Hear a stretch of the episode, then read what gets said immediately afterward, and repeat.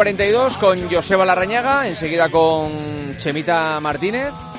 Tenemos muchos temas. eh, Hay muchos temas, mesa, mira, ¿eh? el último, y Paco no sé si lo sabrá, eh, renuncia ya Bruno Hortelano a estar en los Juegos y a, y a seguir trabajando para ello.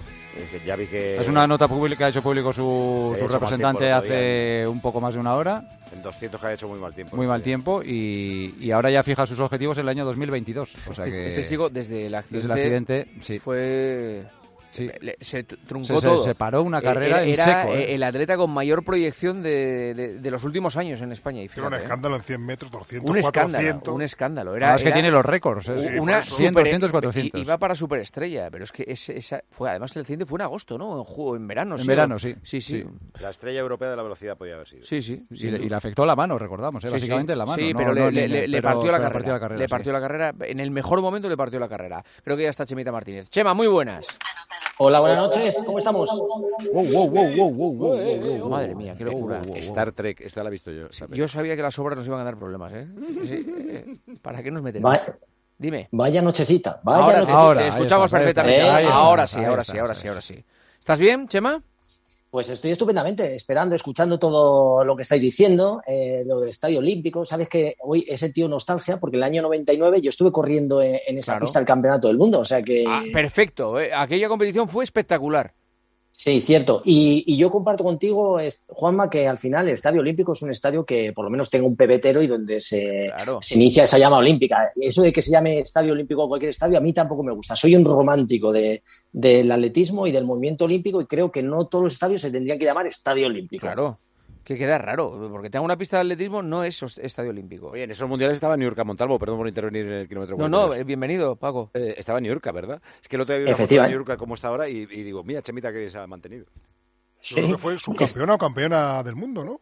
Y no sé si os acordáis que hubo una movida con el salto de longitud porque tocó un poquito la plastilina y, y, bueno, en teoría nos, nos llevamos la medalla, pero ahí la italiana Fiona May fue la que se puso a protestar porque Eso, sobresalía un par de mundo. Eso milímetros. es, eso es. ¿Qué hizo Iago Lamela en aquellos mundiales? ¿Plata hizo eh, eh, o bronce? En, en- en Pues serio? yo creo que sí.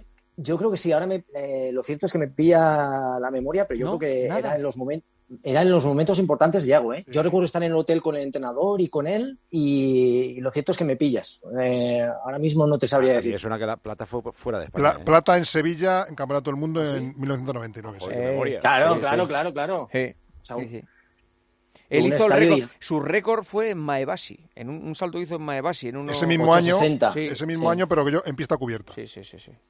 Por cierto, ya que estamos hablando de longitud, no sé si habéis visto también a la amiga Yulimar, que ha saltado 7.27. ¿Os, os recordáis que la semana pasada estábamos hablando del viento a favor?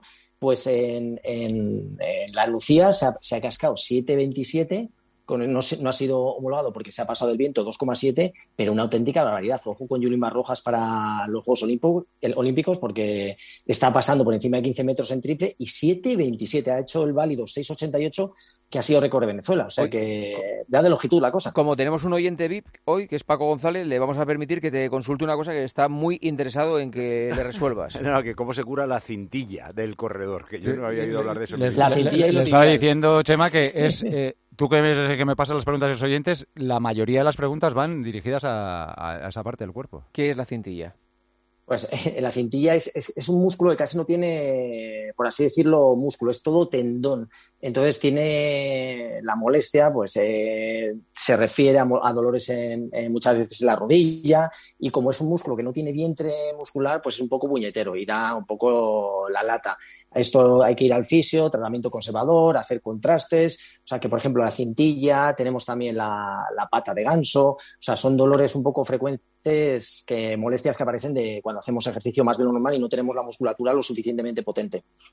Ya, pero que ¿cómo se cura cuando viene el dolor? Tratamiento conservador. Parar, Ah, parar. bueno, pues estirar, estirar bien, estirar bien todos los músculos. Por ejemplo, te he dicho eh, frío durante las primeras 78 horas, 72 horas, el frío viene fenomenal. Luego hacer contrastes para intentar con los contrastes hacer el eh, que aumente el riego sanguíneo, que se quite. Entonces, con el calor y el frío hace un poco que mitigue esa, esa inflamación que podemos tener ahí en, en- en- el tendón y lo aliviemos un poquito eso.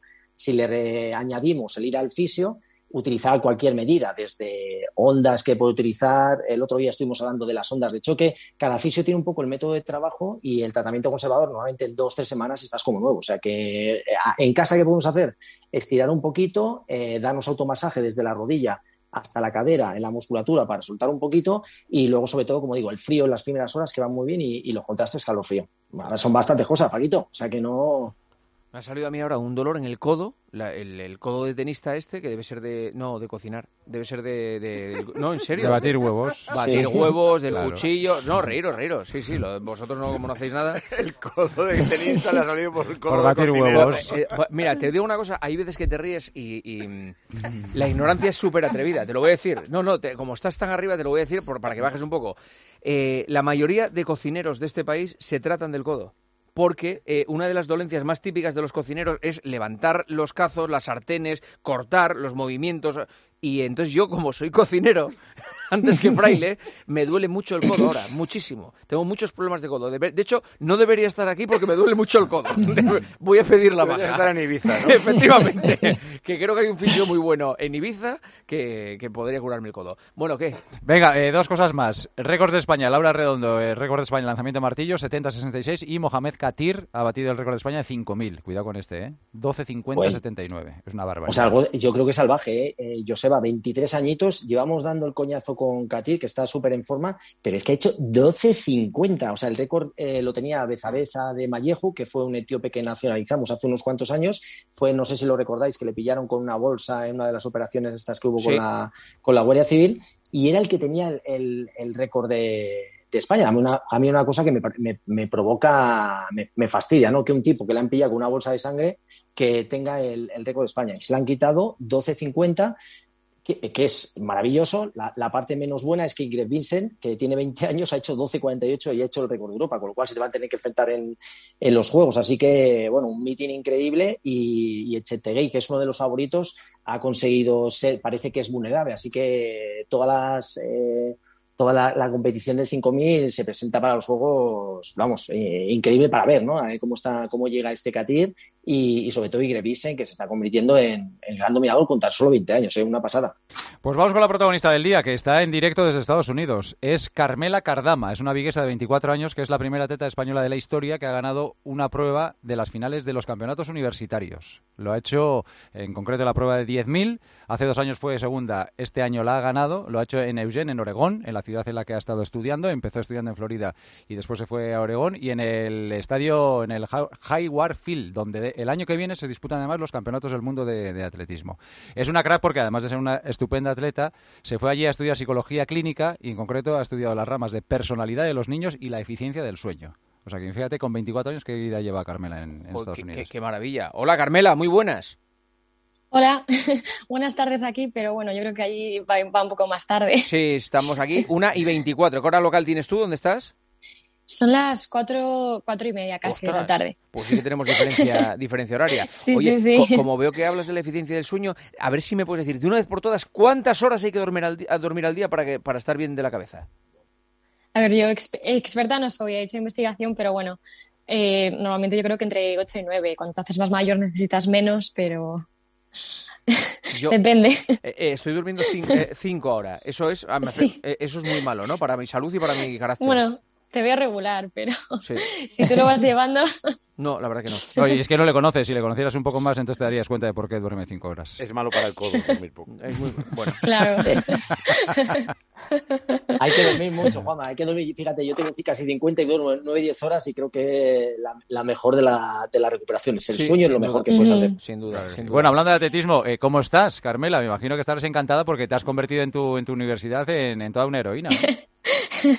sí, no, la verdad que sí. La verdad que este fin de es súper ligado porque tenemos aquí los campeonatos y, y, bueno, ya nos están preparando para los Olympic que empiezan aquí dentro de nada.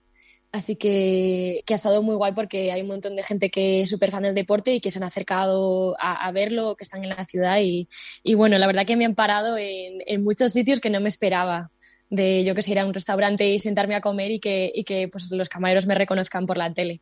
Que yo creo que en otros sitios igual no, no pasa. Oye, Carmela, eh, soy Chema. ha sido maravilloso. El 10.000 es una prueba que me apasiona. Estoy encantado con que hayas hecho. Campeonato de Europa de 10.000, entre otras cosas. Bueno, ya hace muchos años. Seguramente con, con 24 años yo creo que Carmela ni siquiera me ha visto correr.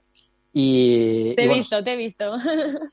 que ha sido increíble, eh, derrotando a una keniana, eh, tirando los últimos 900 metros, terminando la última vuelta en 70 segundos. Eh, has hecho una marca que, que bueno, eh, 32-16, que es increíble, pero sobre todo te has quedado 50 segundos de la, de la mínima de Tokio, que yo creo que tiene que ser ahora mismo tu gran sueño, ¿no? De el poder hacerlo. Sí, Bueno, ¿cómo sí, la de verdad que sí, la verdad que, que, bueno, a mí me habría gustado haber intentado la mínima el 10.000 y nada, este año ha sido muy difícil por, por tema COVID, pues hemos muchas competiciones han cambiado y hemos decidido apostar por lo seguro y hacer competiciones aquí en nuestro estadio porque podíamos controlarlas, pero bueno, no hemos tenido tanta calidad de, de, pues de competición. Y nada, me quedo con la espinita. No creo que pueda intentar un 10.000 pues, antes del Campeonato de España o antes de las Olimpiadas. Pero bueno, me gustaría. Estamos buscando un 5.000 aquí. Y me gustaría intentar esa mínima de 5.000 porque me encontré muy, muy bien, me encontré muy, muy fácil en esa carrera. Y, y bueno, creo que hay más. Creo que, creo que hay más para mejorar ahí. Ah, Pero vas a venir a los campeonatos de España, ¿no? Dentro de 15 días. A Sí. Getafe, sí. Sí, por eso. Por eso estamos ajustándolo, intentando ver cómo, cómo encontramos y, y, bueno, es un poco la decisión de qué me conviene. De apostar por la mínima, intentar conseguir la mínima olímpica y llegar a los campeonatos de España un pelín cansada o, o, o, o, bueno, decidir no intentar la mínima y ir fresca a los campeonatos de España. Y bueno, estamos ahí decidiendo. Oye, Yo me inclino yo- por, por apostar, pero bueno. Yo hay una duda que, te- que tengo, que tanto tú como. Romo, que sois jóvenes que, que os habéis ido allí, que os habéis eh, embarcado rumbo a Estados Unidos a estudiar, a formaros allí, a practicar un atletismo diferente, universitario, ¿qué se diferencia un poco? ¿Qué cosas tenéis allí que no hay aquí, que, que no apuesten por vosotros? O, o realmente cómo es ese paso? Y tú que has vivido un poco los dos mundos, eh, cuéntanos las diferencias. Sí, yo creo que aquí te facilita mucho el, el tener todos los recursos para ti, ¿no? Yo creo que, que en España, yo creo que la calidad de entrenadores es, es, es tan buena como aquí, o incluso a veces, yo creo que incluso a veces mejor, porque aquí hay, hay muchos más y a veces, bueno, se cuela gente que, bueno. Pero yo creo que aquí te lo pone muy fácil, porque tienes los fisios ya, no tienes tú que pre- preocuparte de, de pagarlos o de encontrarlos o tal, ¿no? Siempre están listos para ti tienes pues el gimnasio ya preparado y no tienes que buscarte estas pequeñas cosas que, que, que, que son que al final son importantes ¿no? y, y- mejoran tu preparación. Entonces te quita mucho, mucho estrés en ese sentido y yo que sé, compañeros para entrenar. Aquí estoy asegurada que siempre voy a tener pues 10 chicas corriendo conmigo desde rodajes fáciles y luego pues series que tengo dos o tres. Y, y bueno, eso en España pues yo vi que, que si me quedaba en Vigo pues que iba a tener más complicaciones para que iba a entrenar mucho sola. Y bueno, yo creo que eso es lo principal, que, que, que, está todo preparado para ti, ¿no? Está todo como en un núcleo. Pero a nivel profesional no recibes a lo mejor tampoco la parte económica, el sustento lo tienes con la beca que te pagan, ¿no? Me imagino. Y, y allí la manera de, de poder ser profesional no es la misma, ¿no? El deporte universitario allí es totalmente diferente a lo que tenemos aquí, que la gente ya puede tener otros ingresos, puede correr en carreras, ¿no? Es algo diferente.